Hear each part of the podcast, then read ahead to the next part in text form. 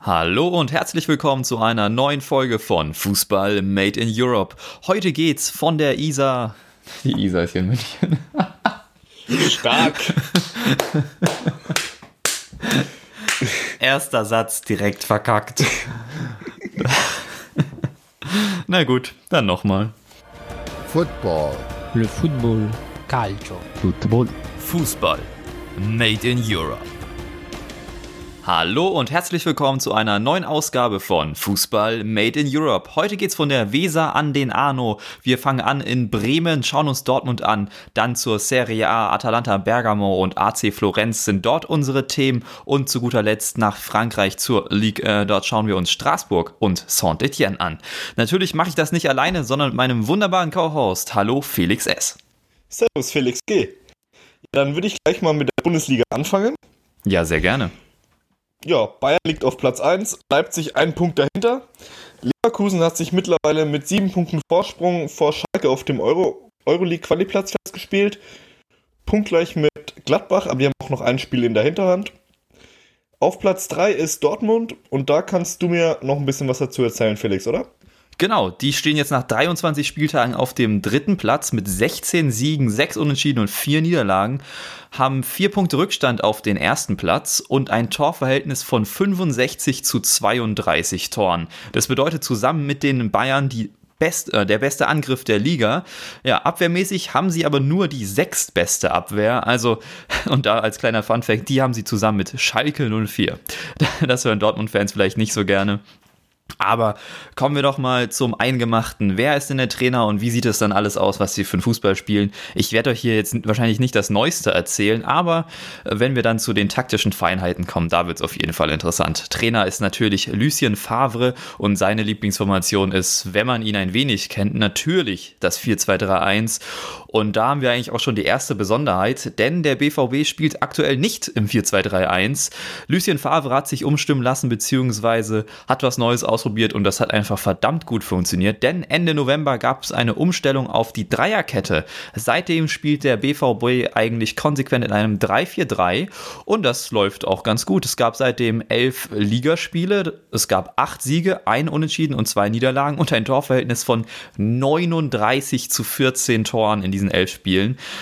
Umgerechnet ergibt es eine Torquote von unglaublichen dreieinhalb Toren pro Spiel. Also das muss man sich erstmal für Augen führen. Jetzt ist natürlich die Frage, was der Grund dafür ist, äh, dass das alles so gut funktioniert beim BVB aktuell, gerade offensiv. Da haben wir auf jeden Fall. genau, das wäre der zweite Name, den ich erwähnt hätte. Der erste wäre Neuzugang Nummer 1, also rein chronologisch jetzt nicht, aber in meiner Aufzählung schon, und zwar Emre Can. Der verleiht der Mannschaft eine neue Stabilität, ist neben Witzel ein weiterer Anker im Team und bringt so ein bisschen was Dreckiges ins Team, das die Mannschaft vielleicht gebraucht hat. Und dann, ja, er beiseite offensiv hat jetzt auch nicht so viel zu tun, bis auf das schöne Tor, das er gegen Leverkusen gemacht hat. Kommen wir zu dem Spieler, über den alle sprechen. Wir tun es auch. Erling Haaland. Er bricht momentan alle Rekorde. Er hat jetzt neun Tore in sechs Bundesligaspielen. Er brauchte für seine ersten sieben Tore nur sieben Torschüsse. Das ist wirklich unglaublich und ich könnte jetzt noch zehn andere Rekorde aufzählen, aber die könnt ihr auch in irgendwelchen Bilderstrecken durchklicken. Also macht das mal selbst, aber es ist, dieser Mann ist unglaublich und es ist genau der, den Dortmund gebraucht hat. Sie haben jetzt endlich den Neuner, auch wenn Lucien Favre eigentlich nicht dafür steht, mit so einem Neuner zu spielen. Aber er hat zuletzt eben auch nicht mehr auf Paco Alcázar vor der Rückrunde gesetzt und so sah sich die ja, Führung in Dortmund dazu gezwungen, etwas zu ändern. Paco Alcázar wurde abgegeben, Erling Haaland wurde geholt und man ja, kann nicht anders tun, als ihn zu gratulieren. Das war auf jeden Fall die richtige Entscheidung bisher. Und sie feiern jetzt eben Erfolge und das trotz Verletzungen von Leistungsträgern wie Marco Reus oder Julian Brandt, der jetzt zwar wieder zurück ist. Bei Reus ist es noch ein bisschen unsicher, wie lange das noch dauern wird. Und sie wirken in ihrer ganzen Spielart und Weise mittlerweile etwas abgeklärter an dieser Dreierkette. Und das Natürlich trotz einem 4 zu 3 gegen Leverkusen, wo man das Spiel verliert, das war natürlich sehr wild, aber gerade gegen kleinere Gegner, wo sie sich davor schwer getan haben, zeigen sie jetzt ein sehr ruhiges, abgeklärtes Bild, so ein bisschen dieses, was Bayern eigentlich immer auszeichnet, dass sie einfach gegen kleine Gegner konsequent gewinnen, ihr Ding runterspielen und das machen. Und das haben sie zuletzt gezeigt, unter anderem gegen den Verein, über den du noch sprechen wirst, Bremen. Das war ein 2 zu 0. Ich habe selten Dortmund so ruhig und souverän erlebt. Das hat mich schon beeindruckt. Ich weiß ja nicht, wie du das siehst, aber hätte ich jetzt nicht so gedacht, dass sie in so kurzer Zeit diese, diese Wandlung schaffen.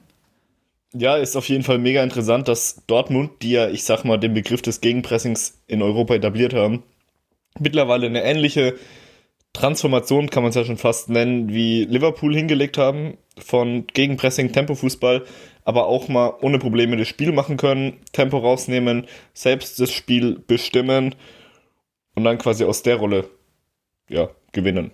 Genau, und das ist jetzt aber schon ein sehr interessanter Aspekt, den du ansprichst. Ähm, denn Ballbesitz haben sie auf jeden Fall mit 61 Prozent im Durchschnitt. Jetzt hast du gesagt, klar, sie haben das Gegenpressing, wofür sie eigentlich stehen, aber sie können jetzt auch das andere. Und das fand ich auch sehr interessant in meiner Recherche. Wenn man sich da mal die ganzen Zahlen anschaut, ist es nämlich so, dass Dortmund den Ballbesitz hat und ähm, auch Chancen kreiert. Aber Tore fallen in den meisten Fällen trotzdem noch aus Gegenpressing-Situationen. Ähm, denn das, der Spielaufbau, den Dortmund hat, jetzt mit dieser Dreierkette, das ist immer noch ein Problem, das sie auch aus der Viererkette mitgenommen haben. Also es ist schon ein bisschen besser geworden und natürlich hast du auch einen Mats Hummels, der das wunderbar kann, aber daneben so ein Pisscheck, ja, geht so. Ein Akanji hat das gar nicht gut gemacht, Sagadu macht das schon etwas besser, aber rein vom Spielaufbau her ist das einfach noch nicht so die Sache und dann steht der Gegner hinten drin und es gibt nicht so viele, ja, nicht so viele direkte Situationen, wo man nach vorne kommt. Und hier möchte ich jetzt mal den wunderbaren Taktikblock Spielverlagerung zitieren, den ich euch allen ans Herz legen kann. Und zwar ähm, geht es hier um den Spielaufbau und wie direkt denn Dortmund jetzt nach vorne spielt. Im Vergleich aller Bundesliga-Teams spielt Dortmund am wenigsten direkt, bewegt den Ball also von einem Torschuss über viele Meter im Verhältnis zur linearen Distanz zum Tor. So, das deutet darauf hin, dass der BVB mehr als jede andere Mannschaft auf Quer- und auch Rückpässe zurückgreifen muss, weil sich keine offenen Passwege nach vorne ergeben oder weil Spielzüge abgebrochen werden müssen. Und bla bla geht es noch ein bisschen weiter, dass es auch mit der Ausrichtung unter Favre zu tun hat. Aber es steht eben dafür, dass sie noch nicht so direkt nach vorne spielen. Halt viele Pässe, wenig kommt dabei raus. Denn sie sind erfolgreich, wenn sie umschalten können. Du hast es angesprochen, dieses Gegenpressing ist die eigentliche Stärke und das ist auch immer noch so. Denn sie haben jetzt zwar den zweitmeisten Ballbesitz hinter Bayern in der Bundesliga, aber sie gehören immer noch ligaweit zu den erfolgreichsten Kontermannschaften. Sie haben 2,13 Kontertorschüsse pro Partie und 4,38 Schüsse, die aus diesem hohen Pressing resultieren. Und damit liegen sie auf jeden Fall an der Nummer 1 der Bundesliga. Und das, obwohl sie eben so viel Ballbesitz haben und das, obwohl sich der Gegner so weit hinten reinstellt. Das sind wirklich beeindruckende Werte. Sie haben eben dieses starke Gegenpressing, woraus Ballgewinne resultieren. Gerade auf den Außen funktioniert das verdammt gut. Zuletzt mit einem Guerrero und Hazard auf der einen Seite oder einem Sancho und Hakimi auf der anderen Seite. Und dann kommt ein Wert zustande, der ist sehr, sehr beeindruckend. Sie haben mit Abstand die meisten erfolgreichsten Pässe im gegnerischen Strafraum. Und man muss sich jetzt nicht wow. nur anschauen, die äh, Pässe im gegnerischen Strafraum, da ist Bayern mhm. sehr ähnlich, aber die meisten erfolgreichen, ja. und da haben sie einen großen Abstand. Und das ist wirklich beeindruckend. Und was dann auch sehr interessant ist, dass diese Umschaltsituationen nicht einem Muster folgen. Also das Pressing mhm. folgt einem Muster. Ähm, da wird auf der Außen dann äh, effektiv gepresst, in der Mitte ist es eher seltener, da sind es mal Ballgewinne, aber Hauptaugenmerk liegt einfach auf den Außen, wo gepresst wird, wo der Ballgewinn erfolgt. Und dieses Umschalten, was dann passiert, das ist aber dann individuelle Klasse. Also das ist dann einfach das, was ein Hakimi macht, was ein Guerrero macht.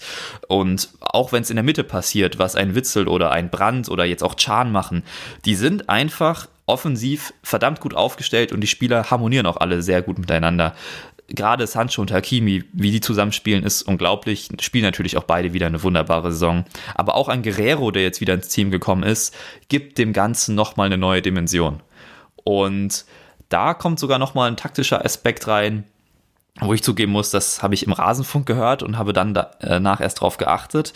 Das hat der Herr René Maric, der auch bei Spielverlagerung ist, erzählt. Und äh, wenn man dann so, mal so ein bisschen drauf achtet, ist es wirklich beeindruckend zu sehen, wie konsequent das Dortmund macht.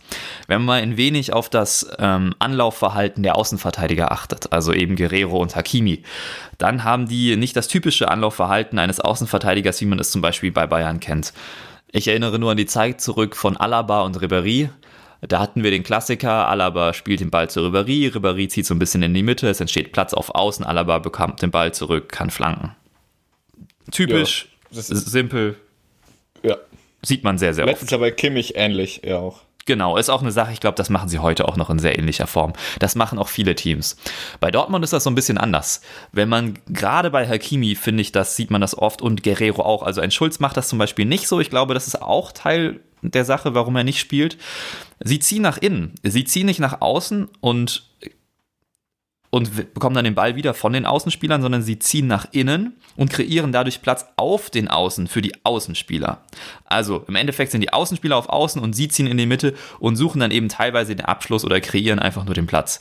Und das ist sehr, sehr interessant zu beobachten. Und wenn ihr jetzt nicht genau wisst, was ich meine, dann schaut einfach mal demnächst ein Dortmund-Spiel und achtet darauf, wie die Laufwege von Guerrero und Hakimi offensiv sind. Gerade immer Richtung Strafraum und dann am Strafraum folgt oft der Pass oder der Abschluss. Wobei man natürlich auch Spieler braucht, die dann auch mit dem tendenziell schwächeren Fuß abschließen können, aber das ist bei Dortmund einfach gegeben. Es ist einfach sehr, sehr interessant, was Dortmund aktuell macht. Äh, ich finde, sie zeigen sich auf jeden Fall gereift. Äh, sie, Ja. sie spielen gefühlt erwachseneren Fußball, wenn man das so bezeichnen möchte. Und ich bin gespannt, wie nachhaltig das Ganze jetzt ist. Ich fand auch die Partie gegen PSG sehr beeindruckend in der Champions League. Und da kommt jetzt auch schon die erste Eigenpromo. Es kommt nächste Woche eine eigene Champions League-Folge, so ein kleines Spezial, wo wir mal auf die Achtelfinalpartien zurückblicken. Also, wenn ihr da mehr hören wollt, einfach dranbleiben, bei Spotify auf Folgen drücken oder uns sonst wo abonnieren. Das bekommt ihr schon hin. Das nächste Spiel von Dortmund ist auswärts bei Freiburg. Und wenn sie das machen, was ich sage, dann äh, gewinnen sie das ganz locker. Aber ich habe da so ein bisschen meine Bedenken, denn gefühlt jinx ich Vereine, die ich hier bespreche. Siehe Real Madrid aus der letzten Folge, die seitdem gar nichts mehr gewinnen. Also, sorry Dortmund-Fans, Ja, falls ich euren Verein gejinxt habe. Ähm, Fans, die darauf hoffen können, dass ein Verein gejinxt wird, der hier besprochen wird, weil es nur besser werden kann, das war viel zu kompliziert, ist Werder Bremen. Und Bevor wir zu bevor wir zu Bremen switchen, nochmal eine kurze Frage zu Dortmund 343 und so. Mhm. Weil Reus ist ja momentan verletzt. ja. Und ähm, Brandt auch. Dementsprechend ist es, stellt sich, ich sag mal, die Offensive fast von selber auf. Wenn Reus wieder da ist, Brandt wieder da. Wo siehst du einen Emre Can, welcher Meinung nach in den ersten paar Spielen einen starken Job gemacht hat? Und ähm, wo siehst du einen Reus? Weil Sancho, Haaland, dass die spielen, klar, Guerrero, meiner Meinung nach muss der auch weiterspielen. Im linken Mittelfeld Hakimi auch. Dann wahrscheinlich Reus auf dem linken Flügel, oder? Wenn wir beim 3-4-3 bleiben. Ja, ich schätze mal, dass Reus auf dem linken Flügel wieder sich einfinden wird, wenn es denn so kommt. Ich kann mir kaum vorstellen, dass Favre jetzt dann das System wieder ändert. Das wären doch schon ein paar Systemänderungen zu viel für ihn. Aber ein Brand. Eine ist ja schon so viel gefühlt. Ja, ein Brand ist ja jetzt schon wieder fit und bei dem wird es, glaube ich, ein bisschen schwierig, dass der da jetzt nochmal so richtig in das Team reinkommt. Einfach, weil die Doppel 6 oder Doppel 8 besser gesagt aus Witzel und Schahn so gut funktioniert hat bisher. Und man könnte sich vorstellen, dass wenn ein Gegner wirklich tief steht, dass du dann Witzel und Brand oder Chan und Brand in die Mitte stellen kannst, weil Brand dann einfach der offensivere Achter ist. Ähm, sonst ist Brand jetzt einfach erstmal eine Option, um ihn nochmal vorne reinzuwerfen, um da nochmal kreative Aspekte zu setzen für einen Hazard, weil, das habe ich auch schon angesprochen, die Meldung mit Reus ist relativ frisch. Da ist man sich so ein bisschen unsicher, wie lange das noch dauert. Also bis der Ja, das zurückkommt, hat Reus ja auch selber erst gesagt, gestern, glaube ich. genau. Dass er noch nicht weiß, wann er wieder fit ist. Da muss man abwarten. Und Brandt äh, würde ich jetzt erstmal vielleicht die Joker-Rolle zutrauen. Vielleicht setzt er ihn auch wieder vermehrt auf den Außen ein und äh, dann im Wechsel mit Hazard. Also, Ja, gut. Wenn die beiden da sind, kann man auf jeden Fall sagen, Dortmund-Fans, ihr könnt euch freuen. Das, der Kader ist, abgesehen von der Stürmerposition, breit genug besetzt. Ja, das auf jeden Fall. Dann mache ich mit dem Kader weiter, welcher gar nicht so breit gesetzt ist. Felix, du hast es schon angeteasert, Werder Bremen. Ja, äh, 17. Nicht so geil, um es kurz zu machen. Vier Siege, fünf Unentschieden, 14 Niederlagen, die zweitschlechteste Offensive der Liga und die schlechteste Defensive der Liga. In beiden Belangen werden sie nur von Düsseldorf getoppt. Ist jetzt auch keine so große Ehre. Ja, wo fängt man bei Bremen an? Also, sie haben aus den letzten neun Spielen, äh, aus den letzten zehn Spielen neun Niederlagen. Fun Fact: Seit dem 6 zu 1 in München, der Coutinho Show im Dezember, haben sie kein eigenes Tor selbst mehr erzielt. Waren nur noch zwei Eigentore dabei. Gegen Hertha und äh, nee, gegen Düsseldorf und gegen Augsburg. Danach, es geht absolut nichts mehr bei nichts bei denen momentan da vorne. Ähm, gegen die Kellerkollegen wie Paderborn, Mainz, Union verliert man, alle daheim. Das, war, das sind jetzt meiner Meinung nach Mannschaften, die du schlagen musst, wenn du Bock hast, in der Klasse zu bleiben. Ja, wobei man ja sagen muss, dass das ursprünglich gar nicht das Ziel von Bremen war. Also es wurden ja die internationalen Plätze ausgelobt und dass das jetzt so gelaufen ist, ähm, hängt ja auch teilweise am Verletzungspech, was sie am Anfang hatten, ja, schon vermehrt definitiv. auch hatten. Du sagst es, letztes Jahr haben sie ja knapp die internationalen Plätze verfehlt und dann zum Saisonbeginn fällt auf einmal ein Füllkrug aus, welcher in den ersten vier Spielen zwei Tore eine Vorlage gemacht hat. Dann fällt auch noch ein Osako aus, welcher zu Saisonbeginn ab, ähm, die Kruse-Rolle offensiv versucht hat einzunehmen. Der Abgang von Max Kruse wiegt immer noch schwer, sei es ähm, mental im Sinne von einem Leader. Da ähm, gehe ich gleich nochmal bei Kevin Vogt ein bisschen genauer drauf ein, aber ja, Kruse fehlt auch spielerisch. Man hat ihm im Offensivspiel so den Ball gegeben und er hat was gemacht, er hat kreiert. Und jetzt fehlt irgendwie die Idee. Klar, Bremen hat immer noch ein taktisches Konzept, was sie auch weiterhin versuchen durchzusetzen. Auch immer noch mit ähm, Kofeld, da werden wir wahrscheinlich auch gleich nochmal kurz drüber reden, Felix. Aber um mal ganz kurz auf die Grundidee einzugehen. Bei ähm, Bremen, die spielen mit einem 3-4-2-1, 3-4-3.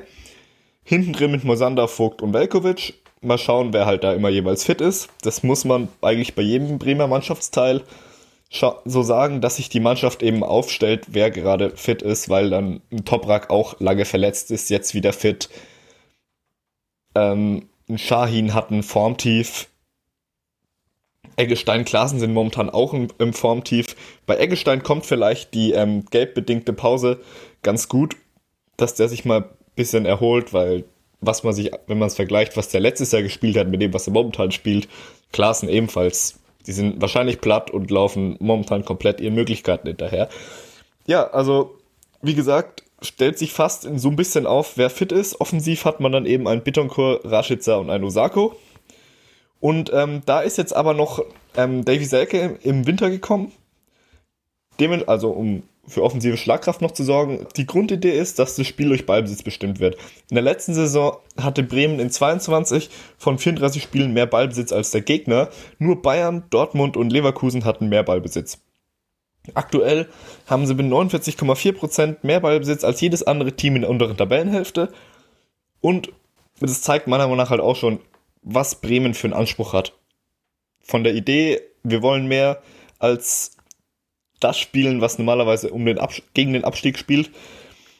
Und wenn man es auf dem Platz sich anguckt, sie versuchen eben durch Spielverlagerung aus, der, äh, aus eigenem Ballbesitz heraus Tempo aufzunehmen. Da ist natürlich ein Rashica oder ein Bittencourt auf den Außen sind perfekt. Der ballferne Achterraum wird dann immer bespielt und dann werden die Chipbälle auf den Außen und die Spielverlagerungen, da werden dann eben die Flügelspieler eingesetzt hinter die gegnerische Abwehrkette aber das ist zum Beispiel eine Sache, das ist ja rein konzeptuell, wollen sie das so spielen. Aber das ist ja eine der Sachen, die eben nicht funktioniert hat in letzter Zeit. Also, wenn ich mir ja. zum Beispiel das Spiel gegen Dortmund anschaue, die erste Halbzeit, das ist ja auch das, wo Kofeld irgendwie gesagt hat, damit ist er zufrieden, das sah doch ganz gut aus. Und am Ende hast du 0-0, aber du hast auch zwei Mannschaften, die absolut ungefährlich waren. Also Dortmund, weil sie nicht richtig wollten und Bremen, weil sie nicht konnten. Wenn Bremen den Ball hat und ihn zirkulieren lässt, man hat nie so richtig das Gefühl, da kommt jetzt die Idee, da geht's jetzt gleich ab, sondern es ist immer so ein bisschen, ja, mal schauen und irgendwie durch Zufall kommen wir vielleicht durch und dann haben wir einen Abschluss. Es ist diese, diese Unkreativität, ist, finde ich, wirklich bedeutend. Und auch wenn man jetzt einen Bittenkurt ja. und einen Rashica hat, ein Rashica hat ja den Zug zum Tor, das macht er sehr, sehr gut, aber der dribbelt jetzt auch nicht drei Spieler aus. Und ein Bittenkurt genau auch genau das gleiche. Zug zum Tor, aber er dribbelt auch keine drei Spieler aus. Und wie willst du die ja, Situation auflösen dann? Ja, oder wer kreiert Situationen? Weil du sagst es, man hat Spieler, die die Gefahr quasi im letzten Drittel mit Dribblings und so haben. Aber um die Situation zu kreieren, den, ich, ich nenne es mal den vorletzten Pass oder den letzten Pass, da hatte man eben den Max Kruse und der hat das letzte Saison hervorragend gemacht. Jetzt fehlt ja, man hat keine klare ähm, man hat nicht so das, klar, man hat diese Grundidee, auf die ich gerade eingegangen bin, aber man, es fehlt irgendwie dieser Geistesblitz, den letztes halt, Jahr halt Kruse Spiel für Spiel für Spiel auf den Platz gebracht hat. Und dann ist auch irgendwie meiner Meinung nach die Konzentration so, so ein Ding. Man schiebt sich halt den Ball hin und her, man findet aber nicht die Lücke. Es kommen dann schleichen sich Fehler ein, viel zu häufig in den letzten Spielen und dann fängt Werder sich halt mal einen Konter oder ähnliches. Also ja die Sache, Werder fängt sich immer irgendwas. Also ja, oder halt ein Standard-Gegentor. Also das sind sie ja auch mit äh, gemeinsam mit Mainz sind sie die anfälligste Mannschaft der Liga bei Standard-Gegentoren. 13 Tore bis jetzt in ja. äh, 24, 23 Spielen. Also vor allem, ich frage mich immer so ein bisschen, wo das, wo der, wo der Ansatz ist. Also klar, Florian Kofeld ist unumstritten, das, da wolltest du ja auch noch mal kurz drauf zu sprechen kommen. Ähm, und ich finde es ehrlich gesagt auch richtig so, dass er unumstritten ist, denn ich sehe nicht, was ein anderer Trainer jetzt besser machen könnte. Also, wenn du da jetzt, keine Ahnung, ich, mir fallen nicht mal Trainer ein, die das jetzt machen könnten, aber sei es, du nimmst so, so einen klassischen Feuerwehrtrainer, so einen Bruno Labbadia, der würde doch mit der Mannschaft jetzt auch nichts hinbekommen. Und selbst wenn du jetzt dann wieder irgendeinen jungen U23-Trainer von Bremen da hinsetzt, auch der würde da jetzt nichts hinbekommen. Also ich finde zum Beispiel, als Selke ins Spiel kam, hat man schon mal gemerkt, okay, der bringt dem Ganzen irgendwie eine neue Dimension. Du hast, du hast wieder so jemanden wie Füllkrug, so ein Ankerspieler, der auch mal Bälle festmachen kann, der sich da durchsetzen kann. Ich finde, gerade im Pokal gegen Dortmund hat man es gesehen, wie man, wie das funktionieren kann teilweise. Der hat ja auch richtig gute Chancen gehabt. Aber in der Liga ist das alles so blutleer und jedes Mal, wenn ich sehe, wie Klaas und Eggestein den Ball tragen, habe ich Bilder aus der letzten Saison im Kopf, wo sie dann den Abschluss suchen, wo sie den, den genialen Pass mal spielen. Habe ich diese Saison gefühlt Eggestein, zweimal gesehen. Also, das Eggestein war's. hat ja auch oft aus der Distanz geschossen. Auch ja. irgendwie. Und mit links und nichts, rechts. Also, also gefühlt alles irgendwie gut war, diese absolut ja, nicht vorhanden, um es kurz zu sagen. Und dann auch, weil ich vorhin noch äh, Vogt angesprochen habe. Ich habe letztens eine, ähm, eine Debatte, die wir im Rasenfunk mitbekommen, ging es eben auch darum, dass Bremen Typen fehlen, die auch mal mentalmäßig auf dem Platz vorangehen. Da war Kruse eben auch letztes Jahr so einer. Gut, Kevin Vogt, der auch äh, anderes Spiel Selbstbewusstsein ins Spiel bringt als seine Nebenmänner. Und da hat Baumann ja auch im Winter auf dem Transfermarkt gesagt, ja, sie brauchen einen, sie brauchen noch einen fehlenden Spieler mit dominantem Charakter. Gut, da ist dann Vogt gekommen. Also, man hat schon so ein bisschen erkannt, was das Problem ist, aber irgendwie der Funke springt noch nicht so ganz über auf die, auf die, äh, ja, genau, auf die Teamkollegen. Weißt du, was ich meine? Ja, auf jeden Fall. Also, da, da hat man ja jetzt dann auch das Gegenbeispiel DFB-Pokal, was ich gerade schon angesprochen habe, gegen Dortmund, ja. wo gefühlt dieser Funke übergesprungen ist. Und man muss es jetzt eben irgendwie schaffen, diesen Funken jedes Spiel zu erzeugen, auch wenn es gegen fucking Paderborn ist. Auch da muss, muss die Hütte so brennen, ganz doof gesagt. Auch da muss sich jeder den Arsch aufreißen bis zum geht nicht mehr.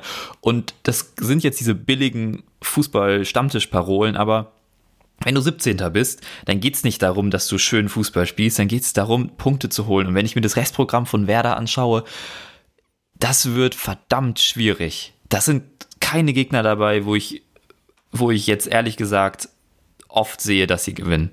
Es gibt vielleicht ein, zwei Partien, wo ich mir denke, ja, da können sie gewinnen. Beim Rest sieht's ganz schön düster aus. Und also, Uiuiui. Werder Bremen, ja. es, es tut mir sehr, sehr leid. Es tut mir auch im Herzen weh. Ich finde euch super sympathisch, aber so geht das nicht weiter. Aber vielleicht gibt es ja Parallelen zu 1999. Da gab es den Pokalsieg. In der Liga hat man lange gegen den Abstieg mitgespielt. Am Ende wurde man 13. Vielleicht ist es dann ja doch noch das Happy End hinten raus. Ja, und am Ende, am Ende holen sie wieder die äh, Green-White Wonderwall raus und dann sind alle happy, froh, Kofeld nächstes Jahr Europa, ab geht's. Wer weiß, was passiert. Ich würde es äh, ihm gönnen, wirklich. Ich würde es ihm gönnen. Aber ja. Vor allen Dingen, weil ja, sie auch so lange am Trainer festhalten. Das ist ja auch erstmal was rein aus fußballromantischer Sicht sehr sympathisches. Ja, vor allem Bremen sagt ja auch, yo, ähm, er ist der beste Trainer, den wir uns vorstellen können. Er ist der, mit dem wir in die Zukunft gehen wollen. Idee, unsere Ideen, Visionen passen zueinander.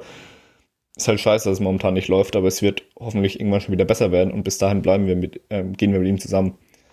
Die Einstellung ziehe ich auch tatsächlich meinen Hut davor, Chapeau, weil das, wie du gesagt hast, das, heutzutage hast du es nicht mehr oft. Ja. Apropos Fußballromantik, lass uns doch mal nach Frankreich blicken auf Platz 1.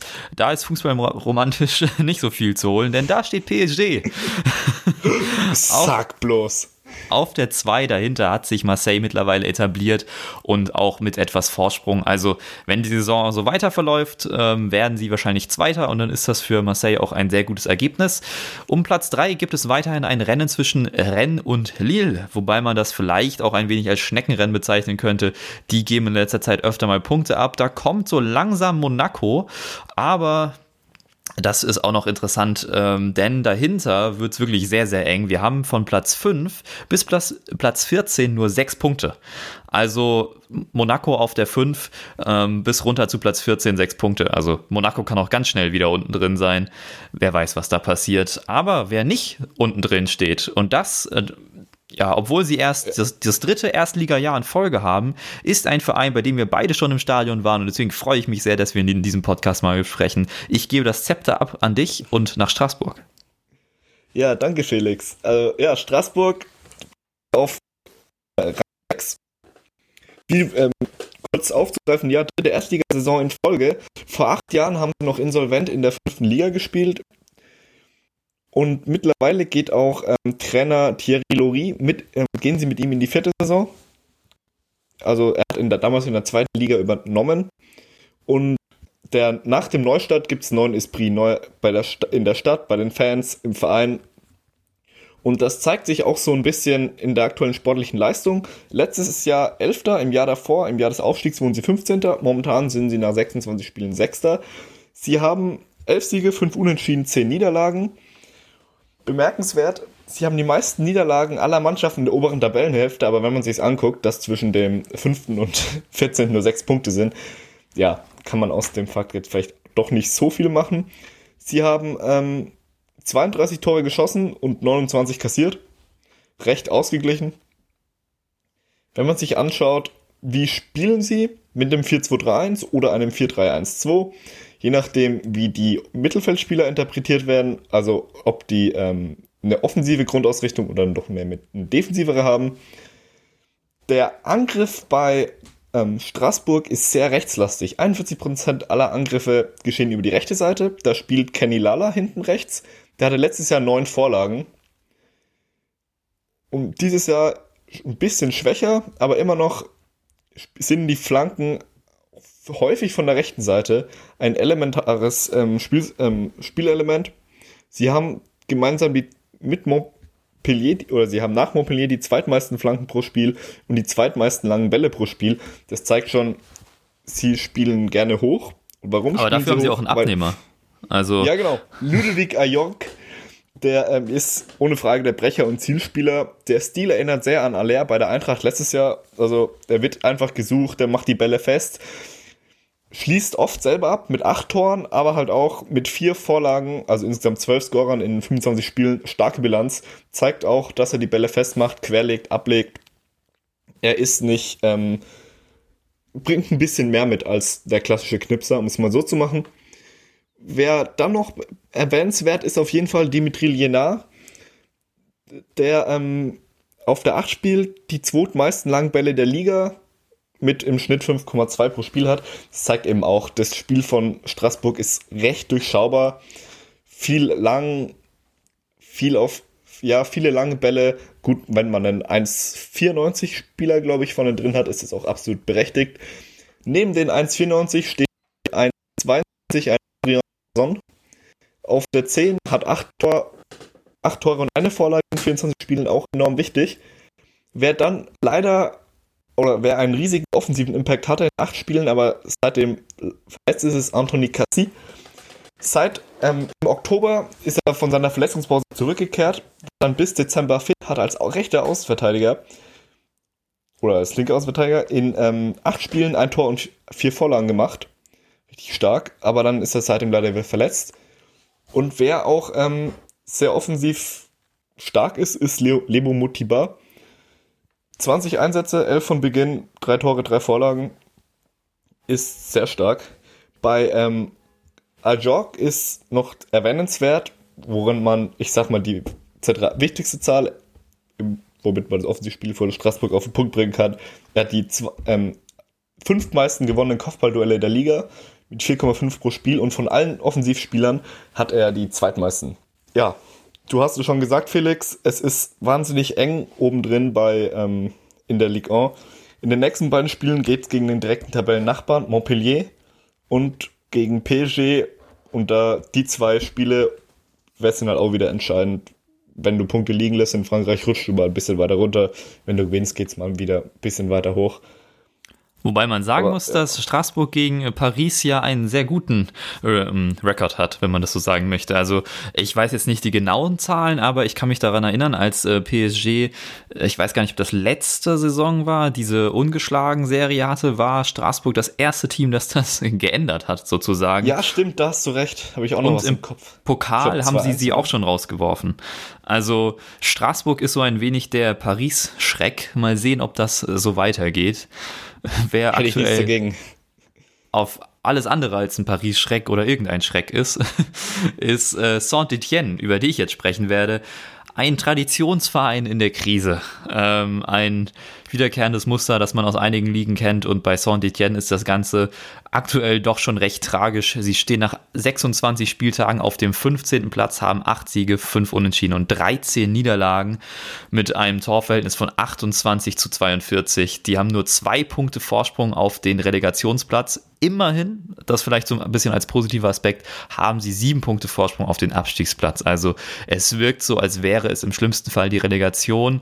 Aber mal schauen. Es hat angefangen mit einem sehr schlechten Saisonstart. Sie haben aus den ersten acht Spielen nur acht Punkte geholt. Dann gab es die Trennung von dem damaligen Trainer Gislain Brintat. Und seit Anfang Oktober ist dann einer Trainer, den ihr vielleicht kennt, Claude Puel, der war vorher bei Leicester City, bei denen er nach Brandon Rogers übernommen hat. Und er trainiert eben seitdem Saint-Etienne und ist auch direkt sehr gut reingestartet. Er hat das erste Spiel dramatisch mit 1 zu 0 gewonnen und zwar im Ron-Alp-Derby gegen Lyon. Und das ist für Saint-Etienne so ungefähr das wichtigste Derby, das es gibt. Und da direkt zu gewinnen, ähm, da war eigentlich die Stimmung, obwohl, also trotz des schlechten Startes, eigentlich sehr, sehr gut. Aber man hat aus den letzten zehn Ligaspielen nur vier Punkte geholt. Und dann ist man jetzt wieder plötzlich drin in diesem in dieser Abwärtsspirale und hier haben wir so ein bisschen das Bremen-Ding. Saint-Etienne auch mit äh, grün-weißen Trikots, vielleicht ist das so eine Konstante. Äh, sie stehen im Halbfinale des Coupe de France, also auch im Pokal äh, Halbfinale und dann aber in der Liga Flop ein Gewinn im Coupe de France, um das mal zu erklären, weil es gibt ja in Frankreich den Coupe de la Ligue und den Coupe de France. Im Coupe de France würde zur Europa League Teilnahme berechtigen. Ähm, das wäre also für Saint-Etienne eine Wiederholung, denn sie waren die Saison in der Europa League. Vielleicht habt ihr sie gesehen, als sie gegen Wolfsburg gespielt haben. Die Lieblingsformation. Das wäre äh, ja mal was. Nächstes Jahr ab Zweitligamannschaften Bremen und Saint-Etienne in der Europa League gegeneinander sind nur in der Euroleague, weil sie die nationalen Pokale gewonnen haben. Es wäre auf jeden Fall eine Geschichte, die nur der Fußball schreibt, wie unser Podcast-Kollege ja. Max Jakob auch so schön immer sagt zurück zu Saint-Etienne. Äh, Trainer Claude Puel äh, hat eine Lieblingsformation, das 4-2-3-1. Er wollte das gleiche machen wie Favre und mal was Neues ausprobieren. Allerdings ist es bei ihm eher kläglich gescheitert, die Dreierkette. 3-4-2-1 war seine Idee, hat gar nicht funktioniert. Und dann schauen wir uns doch mal die Schlüsselspieler an, die Saint-Etienne hat. Äh, den ersten Namen kennt ihr vielleicht, äh, William Saliba. Er ist 18 Jahre jung, Innenverteidiger und wurde letzte Saison von Arsenal gekauft und direkt wieder zurück zurückverliehen. Also er hatte erst eine Saison in der Liga absolviert, wurde dann von Arsenal aufgekauft, äh, ja, gekauft, besser gesagt, und spielt jetzt seine zweite Saison in der Liga und ist wirklich einfach immer noch einer der Schlüsselspieler und einer der besten auch. Und das mit 18 Jahren ist schon sehr beeindruckend. Dann haben wir Riyad Boudebous, er ist äh, zentraler offensiver Mittelfeldspieler, 30 Jahre alt und kam im Sommer von äh, Betis Sevilla. Er ist Top-Assistgeber und jetzt kommt das Traurige mit drei Assists. Also da wird man schon Top-Assistgeber in Saint-Etienne. Das ist nicht so schön. Und dann hast du äh, Denis Bouanga. Er ist links außen, kann auch rechts außen, 25 Jahre alt, kam im Sommer von Olympique Nîmes und ist Top-Torjäger mit neun Toren. Das auch mit etwas Abstand.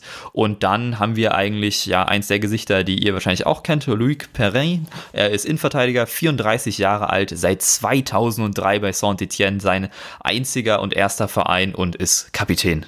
Steht meistens neben Solibar, wenn beide fit sind und dann bilden sie die Innenverteidigung Innenverteidigung, was sich ja schon mal nicht so schlecht anhört. Aber ihr habt es auch gerade schon rausgehört, wenn beide mal fit sind, es gibt viel Rotation in der Startelf. Teilweise bedingt durch Verletzungen, teilweise, weil Puel was ausprobieren will. Aber wir haben so ein bisschen dieses Ding, was Bremen auch hat. Also da gibt es auch einige Parallelen. Puel versucht ähnlich wie es Kofeld macht, auch mal junge Spieler einzubinden, was ein bisschen schwierig ist, denn das Kaderalter liegt auf Platz 15 in der Liga, also doch relativ alt. Und spielerisch ist das dann etwas anders als bei Bremen. Sie versuchen die Chancen über Außen zu kreieren, probieren es aber anders als Bremen mit Flanken. Und ja, das ist nicht so gut. es fehlt einfach komplett an Kreativität. Ich habe schon angesprochen, drei Assists als zentraler offensiver Mittelfeldspieler und du bist Top-Assistgeber bei denen. Sie haben nur elf Schüsse pro Spiel, das ist unter Ligadurchschnitt. Und offensiv geht wenig und dann hast du eben noch die Abwehr. Dort gibt es viele individuelle Fehler. Sie sind die drittschlechteste Abwehr der Liga.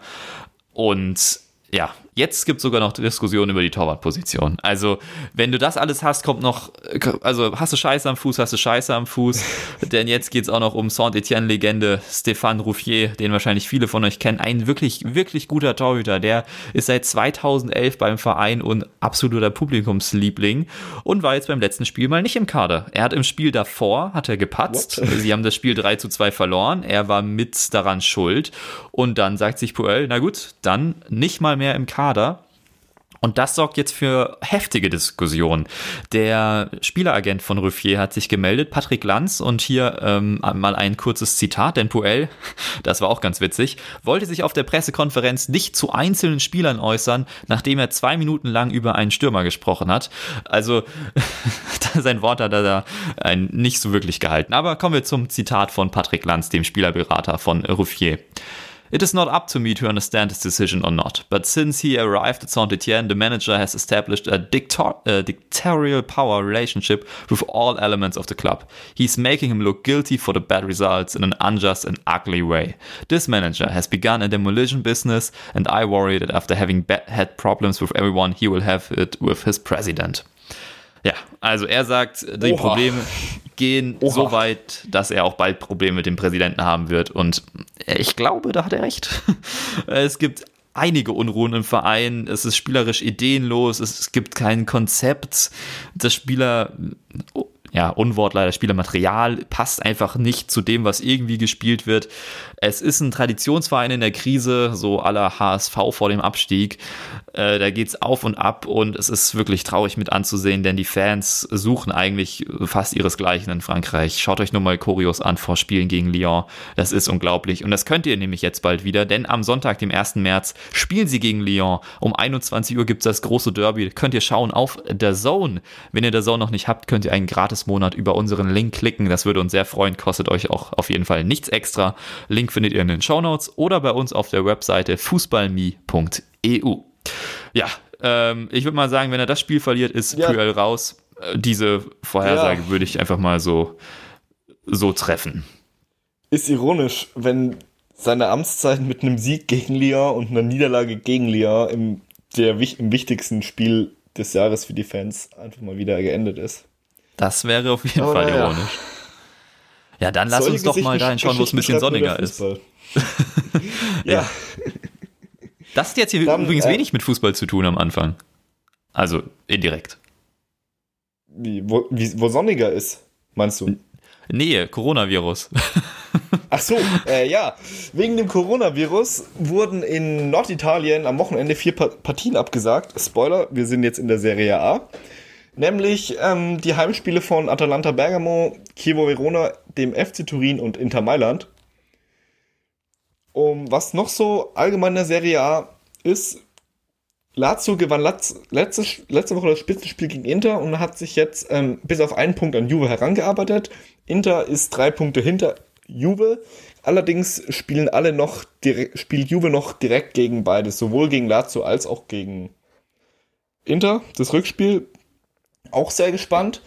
Und ähm, gerade habe ich den FC Turin erwähnt. Wir haben ja vor noch nicht allzu langer Zeit über sie gesprochen hier im Podcast. Sie sind komplett abgestürzt. also ich will das nochmal erwähnen mit diesem Jinxen. ja. Äh, sorry, wenn ich über eure Vereine spreche. Das, das tut mir leid. Hoffentlich trifft es nicht bei Dortmund zu. Ja, ja ähm, man kann es man kann's nur hoffen. Aber ja, jetzt lass uns doch mal wieder was Positives hier reinbringen. Lass uns doch mal über geilen Offensivfußball sprechen. Lass uns doch mal über jo. das Team sprechen, über das ich mich jedes Mal freue, wenn sie spielen. Und zuletzt eben mit einem geilen 4 zu 1 Sieg in der Champions League. Lass uns über Atalanta Bergamo sprechen. Oh ja. Sehr gerne. Ja. Die beste Itali Offensive der italienischen Liga mit 53 Toren, äh, 63 Toren haben sie fünfmal als Lazio. Ja, Offensive, das ist so das Ding, wenn man an Atalanta, an Atalanta Bergamo denkt noch kurz die Hard Facts. 13 Siege, 6 Unentschieden, 5 Niederlagen, 63 zu 32 Tore. Die Offensive ist unfassbar gut, Defensive so Mittelmaß. Ja, letztes Jahr hatte Bergamo auch schon die beste Offensive der Liga. Sie wurden letztes Jahr Dritter. Letztes Jahr hatten sie 77 Tore nach 38 Spielen. Dieses Jahr haben sie nach ähm, 24 63. Also wenn die so weitermachen wie bisher, unter anderem dem 7 zu 0 gegen den FC Turin vor vier, drei, vier Wochen, dann fallen die 77 Tore dann doch noch recht schnell. Ja, Bergamo. Ich denke mal, man kann guten, guten Gewissens von nachhaltigem Erfolg sprechen, denn seit vier Jahren befinden sie sich im absoluten Höhenflug. Seit 16, 17 waren sie immer bei in den Europapokalplätzen.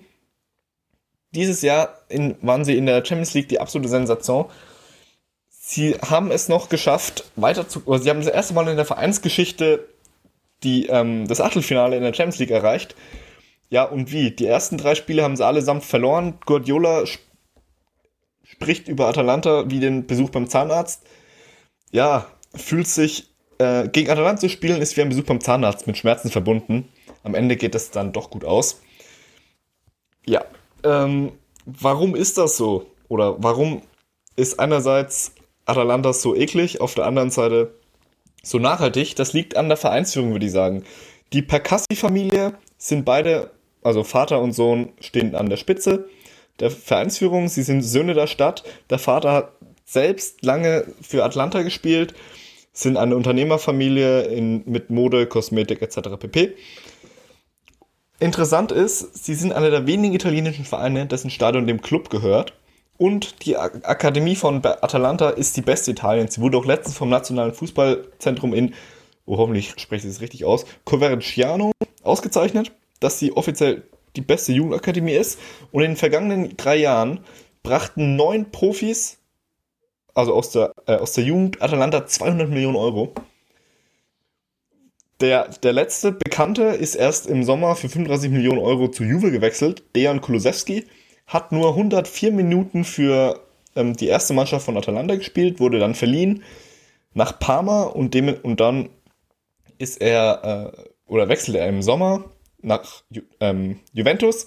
Andere Spieler, von denen du wahrscheinlich sicher schon mal gehört hast, sind Andrea Bastoni für 30 Millionen zu Inter gewechselt oder Roberto Gagliardini für 28 Millionen zu Inter gewechselt. Andrea Conti und Brian Cristante kann man an der Stelle auch noch nennen. Das zeigt dann auch schon so ein bisschen, geht in Richtung die, der Transferstrategie von Bergamo. Sie setzen auf günstige Nobodies, wie zum Beispiel Martin de Roon und Robin Gosens. Gosens, falls ihr jetzt nicht wisst, wer das ist, der einer der wenigen deutschen Profis, die keine Sekunde in der Bundesliga gespielt haben. Lest euch das Interview in der Elf Freunde durch. Wahnsinnig sympathischer Typ. Ja, sehr empfehlenswert. Und ähm, dann setzen sie noch auf Spieler, deren Qualität unbestritten ist, die es aber noch nicht so ganz geschafft haben in der Serie A und die noch nicht gezündet sind. Zum Beispiel Zapata und Ilicic. Merkt euch den Namen Ilicic.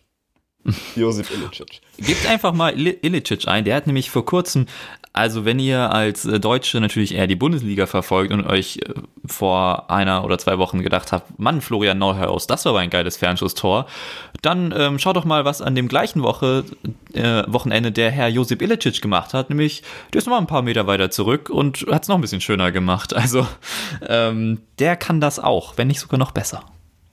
Und Ilicic, dessen Fernschüsse kennt man nicht nur aus FIFA, der hat eine Fackel drauf, das ist der Hammer. Spielerisch. Wo fange ich an? Ja, wie gesagt, Ilicic und Zapata sind die Schlüsselspieler im Schlüssel, ähm, Schlüsselspieler im System von ähm, Trainer Manuel Gasparini. Er ist ein, äh, in dem ganzen Erfolg nimmt er eine zentrale Rolle ein, denn er ist in Italien als ähm, Sturkopf bekannt. Er hält konstant an seinem 3-4-3 fest bei, äh, bei Inter, die er 2011 übernommen hat, wurde er nach vier Niederlagen in fünf Spielen wieder entlassen. Er hat gesagt, jo, Leute, egal was kommt, ich bleib halt an meinem System fest. 2016 ist er dann nach, ähm, nach Bergamo gekommen und er setzt auf einen aggressiven Pressing-Fußball. Atalanta oder über den Erfolg von Atalanta sagt ähm, Gasparini, und es geht auch schon in Richtung der erwähnten Nachhaltigkeit, entscheidend ist, dass sich in den letzten zwei Jahren das, der Kader kaum verändert hat. Es ist das erste Mal in meiner Trainerkarriere, dass ich zwei Jahre am Stück mit den gleichen Spielern trainieren kann. Das zeigt, Gasparini hat eine Struktur gefunden mit Spielern wie einem Ilicic vorne drin, einem Zapata, links einem Robin Gosens, in der Mittelfe im Mittelfeld einem Martin de Röhn, Remo Freuler, rechts Hans Häteber und einem Palomino in der Innenverteidigung. Was sich jetzt über die Jahre, man kann sagen, eingegroovt und jetzt gibt's ein Feuerwerk da vorne. Oder die letzten Es Jahre auch ja- schon. Es ist ja auf eine gewisse Art und Weise, ist mir jetzt in, also es ist mir jetzt einfach so in den Kopf gekommen, äh, so ein bisschen Atletico unter Simeone. Also jetzt aktuell vielleicht nicht, aber nehmen wir mal so vor, vor zwei, drei Jahren, als so die wirkliche Hochzeit von Atletico unter Simeone war. Ähm, er hatte auch mehrere Jahre lang das gleiche Team, konnte da in Ruhe was aufbauen und hat an seinem System festgehalten. Und da waren auch einige Spieler dabei, die, bevor sie bei Atletico waren, Nobodies waren oder eben aus der eigenen Jugend. Vielleicht Ja. kann man das so ein wenig vergleichen, auch wenn natürlich die Trainer komplett andere Typen sind. Und die, das Ja, Konzept auch ein komplett große- anderes ist.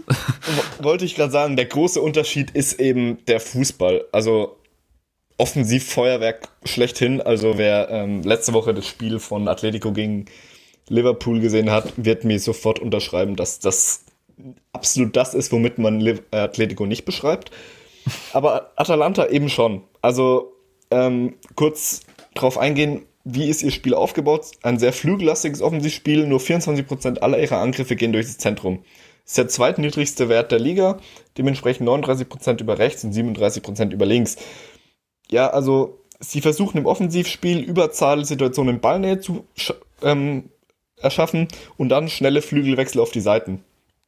Dementsprechend ist, sind auch die, Offen die Flügelspieler sind sehr offensiv stark. Robin Gosens zum Beispiel hat als ähm, linker Außenverteidiger im Endeffekt die, ähm, die Rolle, die ähm, Philipp Kostic einnimmt. Sieben Tore, sechs Vorlagen in 24, 23 Spielen, glaube ich. Also, das sind Wahnsinnswerte für Außenspieler. Hans Heiteber hat erst letztens einen Doppelpack in, beim 4 zu 1 gegen Valencia geschossen. Der, das Pendant auf der rechten Seite zu Gosens. Der Niederländer auch richtig starker Job. Die Flügelverteidiger überlaufen immer und durch die ähm, Seitenwechsel entstehen dann eben Räume. Ja, defensiv Ich finde das vor allen Dingen sehr beeindruckend, äh, was die Außenverteidiger angeht, wie konsequent sie nachrücken. Also die, deswegen hat ein Robin Gosens zum Beispiel auch sieben Tore und sechs Vorlagen. Also gerade diese sieben Tore sind vor allen Dingen das Beeindruckende und hatte Bord jetzt auch in der Champions League getroffen, ist, wenn du mit solchen Außenverteidigern spielst und dann so konsequent nachrückst, auch in den Strafraum bist du natürlich anfällig äh, defensiv. Aber das Ja, genau. schaffen sie äh, so gut. Wenn eine Flanke reinkommt, dann steht halt auch ein Gosens und ein Hartebohr stehen dann jeweils entsprechend der gegenüberliegenden Seite in, im Strafraum. Und die das Pfosten bringt dir sind immer natürlich, besetzt. ja, und das bringt dir natürlich mehr, mehr Torchancen und ähm, nochmal mehr Spieler im Strafraum. Und da ist es halt im Gasparini auch scheißegal, einfach mal so gesagt, dass es dann defensiv ein bisschen schlechter abgesichert ist. Und es ist Ja. grundsympathisch. Sie outscoren einfach den Gegner, um es mal platt auszudrücken.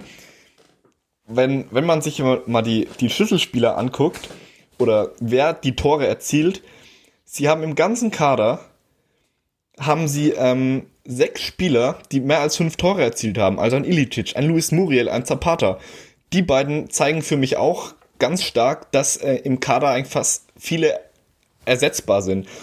Zapata war letztes Jahr Top-Torjäger bei Atalanta, 21 Tore. Dann verletzt. Muriel vor Saisonbeginn gekommen, hat in, äh, in 21 Spielen 12 Tore. Den besten ähm, Minute pro Torschnitt mit 75 Minuten in der ganzen Liga.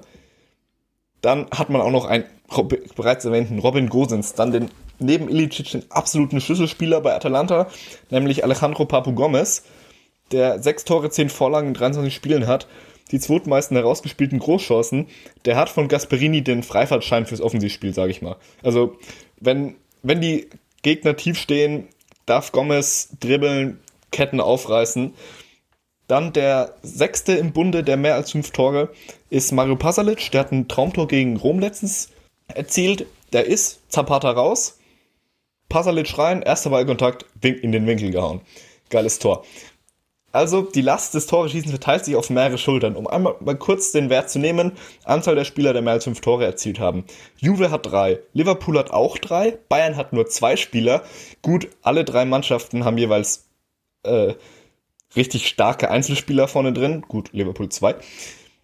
City kommt, hat ebenfalls sechs Spieler. Dortmund hat fünf, Barca hat vier. Gut, jetzt mit Martin Braithwaite haben sie auch fünf. Und Real Sociedad San Sebastian hat auch vier. Also, das zeigt, dass die Offensive bei Atalanta sehr breit besetzt ist. Und auf der Bank sitzt dann zum Beispiel noch ein schneller Musa Barrow. Der ein großes Talent ist. Also, auf den bin ja, ich auch noch definitiv. sehr gespannt. Und ähm, es macht einfach wahnsinnig Spaß, Atalanta zuzuschauen. Vielleicht ähm, rührt die defensive Schwäche ein bisschen aus von ähm, der mangelnden Erfahrung. Kann sein, weil Atalanta auch eine sehr starke Mannschaft ist, wenn es darauf ankommt, ähm, Punkte noch nach Rückständen zu holen. Also ich habe mal eine ähm, Bilanz gesehen. Seit 2016, glaube ich, sind sie die Mannschaft europaweit, die noch die meisten Punkte nach, Rückspielen, äh, nach Rückständen geholt hat. Nur ich glaube 71 Punkte waren es, Barca hat 66. Oder andersrum. Sehr also das zeigt halt auch, dass ähm, sie kassieren halt mal ein Gegentor und dann aber zack, Offensive drauf. Es macht, ja, kurz zu machen, Atalanta geiler Verein zum Zuschauen. Falls ihr mal Zeit habt und seht, dass Atalanta kommt, einfach reingucken. Ist wie Real Sociedad, macht immer Spaß zuzuschauen. Ja, dann ähm, würde würd ich sagen, gehen wir ein bisschen weiter südlicher. Nämlich nach Florenz. Felix, wie schaut's bei denen aus? Ja, am Arno ist die Stimmung nicht so gut. Wir haben aktuell nach 25 Spieltagen steht die Fiorentina auf dem 13. Platz. Sieben Siege, acht Unentschieden und zehn Niederlagen, 32 zu 36 Tore und sie haben 29 Punkte und das hört sich alles schon nach Mittelmaß an. Ist es in der Tabelle auch. Sie haben sieben Punkte auf die Abstiegsplätze und sieben Punkte aufs internationale Geschäft. Also da kann nach oben und nach unten noch alles passieren. Es gab jetzt zuletzt ein 1 zu 1 gegen Milan und da gab es den Ausgleich Minuten vor Schluss, also den sie erzielt haben und das haben sie in Unterzahl geschafft. Also Chapeau, was das angeht. Ja, der Saisonstart lief nicht ganz so gut. Sie hatten am Anfang der Saison Vincenzo Montella als Trainer und unter dem hat man im November und Dezember insgesamt nur zwei Punkte in der Liga geholt. Also das war schon wirklich sehr schlecht. Seit Weihnachten ist dann eben Giuseppe Iacchini Trainer und er hat eine Lieblingsformation, die wir schon kennen, das 3-5-2 und dann hat man als AC Florenz im Winter auch nochmal ordentlich zugeschlagen und da gab es auch ein paar komische Transferkonstrukte, wenn euch das näher interessiert, dann hört doch gerne nochmal unser Wintertransfer-Spezial rein. Vier Transfers gab es da nochmal für Florenz. Dann schauen wir doch mal auf das Team. Da haben wir eigentlich so drei echte Schlüsselspieler. Der erste ist mit Abstand der wichtigste fürs Team und ich weiß nicht, was sie machen, wenn der ausfällt. Es ist Erik Pulgar. Er ist ein zentraler Mittelfeldspieler, 26 Jahre alt, kam im Sommer von Bologna und ist einfach das Herz des Teams. Er kreiert die meisten Großchancen im Team, er hat die höchste Passsicherheit mit 87 Prozent, er spielt die meisten Schlüsselpässe im Spiel und gewinnt die meisten Zweikämpfe. Also er ist einfach der Spieler. Es ist wirklich unglaublich. Und das, obwohl es noch einen Federico Chiesa gibt, der 22 Jahre alt ist und als eines der größten italienischen Talente gilt. Eigentlich ist er Flügelspieler, spielt aktuell im Doppelsturm und ist mit sechs Toren und drei Assists Top-Torjäger bei der Fiorentina. Ähm, wobei man sagen muss, dass sein Sturmkollege Flauwitsch auch sechs Tore hat und Chiesa eine nicht ganz so gute Chancenverwertung diese Saison hat, wie es noch letzte Saison war. Also ein kleines Formtief bei ihm und das, ja, passt vielleicht auch so ein wenig zur Form von Florenz. Und dann hast du noch den Capitano, 28 Jahre alt in der Innenverteidigung, German Pezzella. Ja, eigentlich die Konstante im Team, seit mehreren Jahren schon da und hat die meisten Interceptions im Team und ist sehr, sehr wichtig, ist der Mann in der Dreierkette. Taktisch gesehen haben wir ein mannorientiertes Pressing über den Platz verteilt. Das sieht in vielen Teilen des Spiels sehr langweilig aus. Es kann auch mal sehr gut funktionieren, wie jetzt vor kurzem gegen Sampdoria, als es ein 5 zu 1 Sieg gab, aber da gab es auch noch rote Karten und alles drum und dran. Also ein wenig ein Freakspiel. Sonst liegt der Fokus eben auf der Defensive. Es ist ein klares 5-3-2, wenn man defensiv steht. Ähm, und dann gibt es eine Orientierung auf den Ballgewinn im Zentrum. Dort haben sie die drittmeisten Tackles der Serie A, also ligaweit. Das ist schon ziemlich beeindruckend.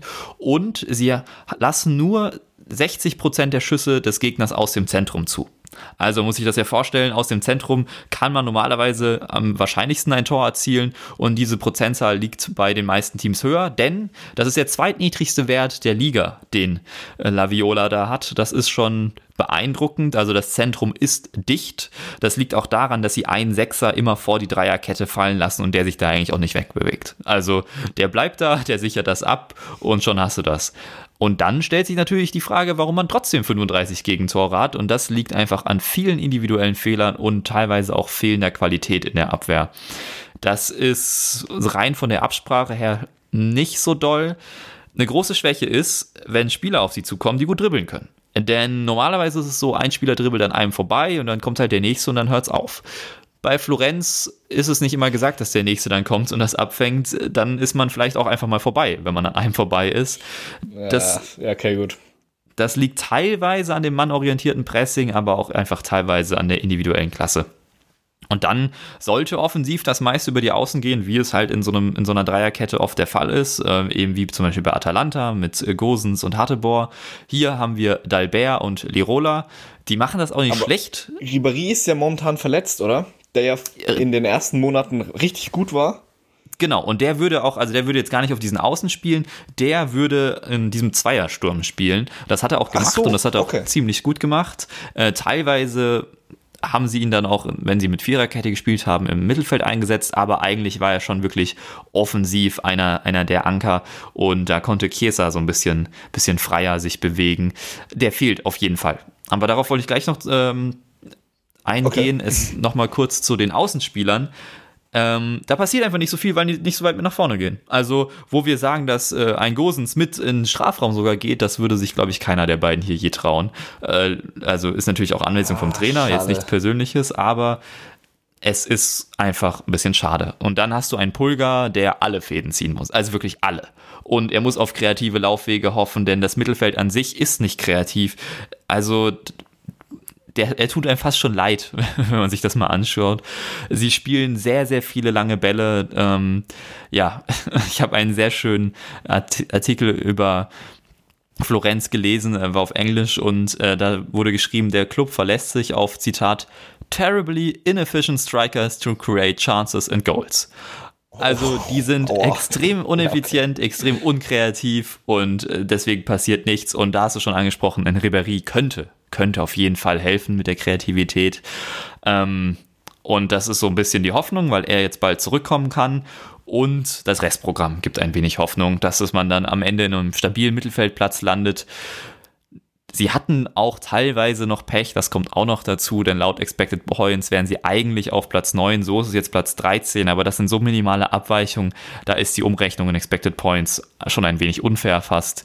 Aber wie gesagt, das Restprogramm lässt ein wenig Hoffnung. Die nächsten Gegner sind jetzt erstmal Udine und Brescia und das sollte man beides gewinnen. Und dann ja, gut, hast Brescia du. steht ja unten drin. Genau, und Udine ist die Saison jetzt auch eher auf so eine Region, wo sich Florenz bewegt. Und dann hast du plötzlich sechs Punkte aus zwei Spielen. Und wie gesagt, sie haben sieben nach oben, sieben nach unten. Da kann schnell was passieren. Das ist so ein bisschen die Hoffnung, die Florenz hat und die sie auch irgendwie transportieren müssen. Ich habe mir mal ein wenig die Reaktion der Fans durchgelesen, als ähm, Iaccarini als Trainer bekannt gegeben wurde. Ich habe sehr, sehr viele Facepalm-Emojis gesehen. Ähm, ich denke, man ist da nicht ganz zufrieden mit der Ausrichtung, die dort im Verein gelebt wird. Und dann hast du noch diese etwas krude Transferpolitik. Also auch ein wenig kriselnd, aber nicht ganz so schlimm, wie es jetzt zum Beispiel bei Saint-Etienne ist. Und die werden am Ende wahrscheinlich irgendwo im Mittelfeld landen. Und dann kommt ja auch wieder der Kevin Prinz zurück und dann wird alles gut nächste Saison. aber Vielleicht. weil wir es gerade von ähm, Transferpolitik haben, ja, das fand ich auch tatsächlich sehr interessant, dass die vor Saisonbeginn halt zwei Spieler als, ich sag mal, ihre Top-Transfers angepriesen haben. Gut, das Niveau von Kevin Prince Boateng und Ribery ohne Frage, aber sie sind halt auch schon beide jenseits der 30. Und wenn man dann einen, einen Chiesa hat, welcher meiner Meinung nach schon seit gefühlt zwei Jahren mit jedem europäischen Topclub in Verbindung gebracht wird, weil er einfach richtig stark ist. Ja, hätte man vielleicht auch ein bisschen, meiner Meinung nach ein bisschen langfristiger sich schon jetzt auf dem Transfermarkt orientieren können. Ja, vor allen Dingen die Spieler, die dann aktuell performen. Klar, ich habe gesagt, inefficient Strikers und so weiter, das trifft vor allen Dingen auf Keser zu. Daneben hast du aber einen Flauwitsch, der relativ jung ist und überraschend gut ist. Das war aber auch nicht geplant. Also, du hast es schon angesprochen, geplant war was anderes. So wie es jetzt läuft, war es nicht angedacht und es ist ein wenig eine komische Transferpolitik. Also, ich äh, kann das schwer einordnen. Florenz ähm, muss da irgendwie mal so ein bisschen seinen Weg finden, weil das, was sie ma gerade machen, ist, ist nicht so der Wahnsinn. Was aber der Wahnsinn ist, sind die TV-Tipps, die ich für euch habe. Denn ich muss nochmal einen Hinweis loswerden. Das war es jetzt nämlich erstmal mit dem ganzen äh, Segment. Wir haben einige TV-Tipps. Das liegt unter anderem daran, dass nächste Woche eine Champions League-Folge kommt. Dann äh, ist Felix weg und wir bringen eine Folge aus der Konserve zu einem Spezialthema. Ähm, das wird auf jeden Fall interessant, also darauf könnt ihr euch auch freuen. Und deswegen dauert es ein wenig, bis die nächste reguläre Folge kommt. Das heißt, wir haben verdammt viele TV-Tipps. Und ich habe mir da einiges rausgesucht und ich werde jetzt nicht alle vorlesen, nur mal ein, zwei Highlights. Jetzt nämlich direkt am 1. März schon habt ihr, könnt ihr euch, habt ihr die Qual der Wahl. Ihr könnt könnt Juve Inter schauen, 20.45 Uhr Sonntagabend bei The Zone oder Real Barca, 21 Uhr bei The Zone. Das hört sich schon verdammt und, gut an. Wenn euch Dortmund und das ein Derby wenig. De La Ron Alp gibt es ja auch noch. Genau, das gibt es natürlich auch noch, wie ich auch vorhin erwähnt habe. Auch Sonntagabend. Also am besten irgendwie dann drei Bildschirme hinstellen und schauen, ähm, wird geil.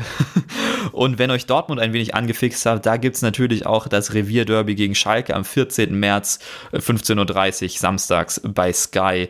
Und dann haben wir irgendwie auch noch Chelsea Man City oder eben Atalanta, die man natürlich nicht vergessen darf. Die spielen unter anderem gegen Lazio oder Neapel am 7. und am 22. März. Ihr seht, es gibt einiges. Ich habe ganz, ganz viel noch nicht vorgelesen. Das findet ihr bei uns auf der Webseite. Da gibt es diese schöne Liste, könnt ihr euch einfach anschauen. Fußballme.eu, das ist äh, für die nächsten drei Wochen. Habt ihr da äh, die Schmankerl des europäischen Fußballs kuratiert von mir und äh, könnt euch da mal durchklicken. Und wie gesagt, wenn ihr ein Zone-Abo braucht, findet ihr das auch bei uns. Sonst würden wir uns sehr über iTunes-Bewertungen freuen. Ihr könnt uns auch auf Instagram folgen. Könnt auch gerne Nachrichten schicken mit Teams, die ihr mal besprochen haben wollt. Da sind wir auf jeden Fall offen für alles, würde ich behaupten. Und dann bedanke ich mich bei dir, Felix. Es war mir wieder eine Freude und verabschiede mich bis zum nächsten Mal und ciao. Ebenfalls, Felix, kann ich nur zurückgeben. Hat mir wieder mega Spaß gemacht. In diesem Sinne, Servus.